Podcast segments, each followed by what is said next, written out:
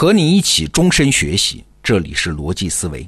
今天啊，我们继续介绍文一教授的这本书《伟大的中国工业革命》。这本书有一个特点啊，它的很多结论很新奇，但它并不是故作新奇之论，所谓颠覆固有认知啊，而是在我们已经建立的常识的基础上往前进一步，多追问一句。哎，这一追问，往往一个新的认知大门就打开了。比如说，我们都知道一个常识：工业化过程一定要伴随着自由市场，这样才能促进生产力吗？我们中国人是最懂这个道理的。建国后前几十年和后几十年形成了鲜明的对比，所以历来才那么强调亚当·斯密的经济学思想对于英国爆发工业革命的作用。但是文一教授就追问了：这自由市场它到底是怎么来的呢？哎，要知道啊，人类有文明以来，从有酋长到有国王，所有的统治者都有一个倾向，就是控制市场啊，限制自由贸易啊，他可以获得利益嘛。啊，回顾一下历史，在英国工业革命之前，自由市场在哪个国家完整实现了？都不是嘛。它既不是普遍观念，也不是普遍事实。那亚当·斯密虽然他的《国富论》提供了自由市场种种好处的理论论证。但是为什么它就会被英国政府采纳呢？变成英国政府的一项基本国策呢？十九世纪的时候，全世界到处都在搞贸易保护主义啊，为什么只有英国人高举自由贸易的大旗呢？哎，这个转变它是怎么发生的？文一教授说了啊，自由市场不是自发产生的，它其实是一个成本极其高昂的公共品。它既不自由，也不免费，更不会天然存在和有效运作。它呀，必须由一个强大的重商主义的政府创建，非常来之不易。哎，这个说法的证据在哪儿呢？就在工业革命的发源地英国。我们以前看英国的工业革命成功啊，只看到了什么蒸汽机啊等等生产的一面，但是生产力就算再高。也要有庞大的市场来消化这些商品吧，让大规模的分工生产有一个出口吧，这才能引爆工业革命啊。那么庞大的市场是怎么来的呢？啊，学过历史的人一想，对呀，英国人是靠什么皇家海军呢？靠殖民战争啊。别的不说，从殖民印度啊，建立庞大的棉花供应链，再到鸦片战争打开我们中国的国门，其实都在为本国的工业品发展。创造市场嘛。此外还有啊，最开始英国那些在全球开疆拓土的公司，可不是什么自由贸易的公司啊，而是好几代英国的皇室发特许证的那些半国营的大型企业啊，像著名的英国的东印度公司。后来我们大家往往看到的是，全世界遍布英国的商船高举自由贸易的大旗。可是你别忘了，商船的旁边那可是军舰呢。英国商人是持剑经商啊，左手算盘，右手是大炮啊。那做起生意来，怎么可能不顺利呢？怎么可能不强调自由贸易呢？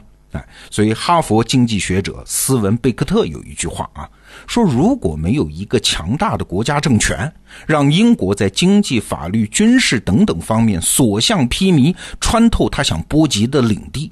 那么，英国的工业化简直是不可想象的。咱们再看看中国啊，我们一直觉得中国有九百六十万平方公里，生活着十几亿人口，这么大的国家，理所当然有着巨大的市场。嘿嘿，但是你细一想，可不是这样啊。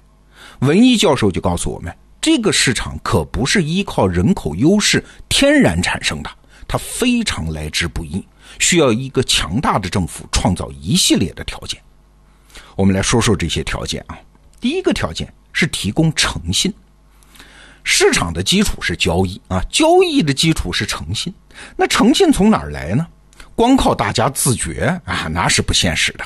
诚信的背后其实就是武力在维护嘛。举一个我们以前说过的例子，即便是一个菜市场，它的秩序也不是自发的。大家之所以能够放心的买菜卖菜，是因为市场门口有保安呐，保安背后是警察，警察背后是军队啊，是一层层的力量在背后维持着。你虽然看不到啊，但并不代表他们不存在或者不重要。这是第一点，诚信。那第二点呢，就是统一的货币。我还记得有人说过，英国对于十九世纪全球自由贸易最大的贡献，就是提供了英镑这种硬通货。你想，各地的商人都相信英镑啊，那交易成本当然就降下来了，各地的货币和英镑可以兑换。但是英镑背后是啥呢？那可不就是英国人的强大武力吗？一个反面的例子啊，就是咱们中国的民国时期，军阀割据嘛，那市面上就流通着好多货币，什么袁大头、孙大头、墨西哥英洋、英国战洋，还有清末时期的龙洋等等。哎，还有一些地方性货币，像两广地区的豪洋，还有四川的昶洋，这些货币之间是不通用的。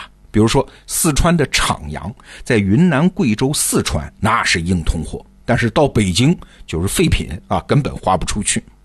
有这么一则记载啊，一九二二年的时候，有一次蔡元培、胡适、周作人在北京一起上馆子吃饭，为了付饭钱和小费，他得兑换好几次货币。哎，你看，连货币都没法流通，哪里还谈得上什么统一市场呢？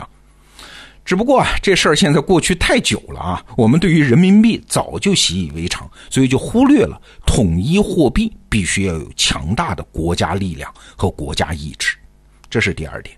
那第三点呢，就是国内统一市场啊。稍微上点岁数的人可能还记得，就是八十年代，中国的地方保护主义那是很明显的。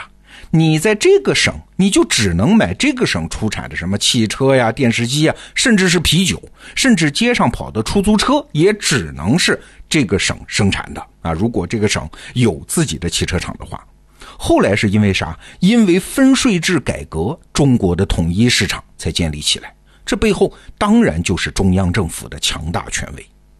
你可别觉得打通国内关卡很容易啊，很多国家是为此付出巨大代价的。比如美国就是通过惨烈的南北战争，德国呢是通过俾斯麦的德国统一战争。那除了这些货币啊、市场的统一，还有一个前提就是文化统一。我们节目以前讲过尼日利亚这个例子啊，它国家不大，但是有两百多种方言。你胆敢把任何一种方言定为法定语言，那都会引发冲突了，都是不同的部落嘛。最后这个问题是怎么解决的？因为英国殖民，才用英语把两百多个民族给统一了文化。印度也是一样啊。丘吉尔就说过一句话，说印度那哪是个国家呀？它只是个地理上的概念啊，就跟我们说赤道一样，它不是个国家。你看，光印度认可的官方语言就有二十二种，另外还有登记在册的一千六百种。那连语言这一关都过不去，这交易怎么可能顺顺利利呢？市场规模又怎么可能上得去呢？啊，当然，最后要想创建长期的自由市场，除了提供诚信、统一的国内市场还有货币之外，还有一个很重要的原因，就是政治稳定。这点我不用多说了啊。假如没有政治稳定，战乱频发，连生活都保障不了，哪里谈得上自由贸易哦？当然。自由市场还有很多重要的前提啊，比如说基础设施啊、监管机制啊等等。文一教授在这本书里都做了精辟的分析，我强烈推荐你去看一看。顺便说啊，现在你在得到 APP 购买《伟大的中国工业革命》这本书的电子版，有全网唯一特价。总之啊。市场是一个成本极其高昂的公共品，只有强大的政府才有能力创建，任何企业和个人都无法负担这个成本。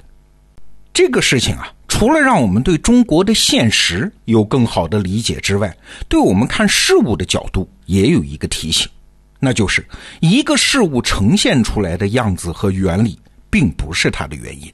我们都知道，自由市场会导致繁荣。啊！但是自由本身并不构成它的原因。我们要进一步追问：这自由是从哪儿来的呀？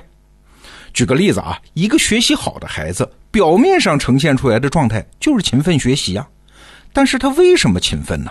这恐怕还要进一步追问原因啊，可能是因为他尝到了学习的甜头，老师表扬；可能是他不愿意让父母丢脸；可能是想和早恋的女友考取同一个大学，等等等等啊。所以，促使孩子勤奋要另找原因。